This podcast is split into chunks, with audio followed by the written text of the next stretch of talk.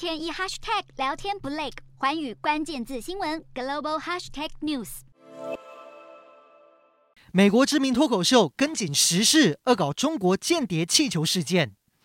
中国间谍气球不止在脱口秀节目中被击落，现实状况也是如此，只是人们心中的疑虑却挥之不去。这种配备雷达等设备的间谍气球，通常会有一台相机或者摄影机悬挂在下方，然后随着气流飘往特定区域的上空。早在二战和冷战时期，就是常见的间谍手段，更在阿富汗战争时期对美军侦察和情搜发挥重要作用。虽说现在有更先进的卫星，但气球仍有自身的优势。气球可以近距离扫描更大的区域，并且在目标区域停留更长的时间，而且发射成本更低。然而，中国再三强调，乌龙飘向美国的气球是用于气象研究的无人飞艇。中国新闻社还是央视，确实经常高调宣传探空气球，只是这回现踪美国的地点却在陆基核子飞弹发射井重地，加上美中信任破裂之际，任何一点小动作都格外敏感，就怕有人明修栈道。暗度陈仓，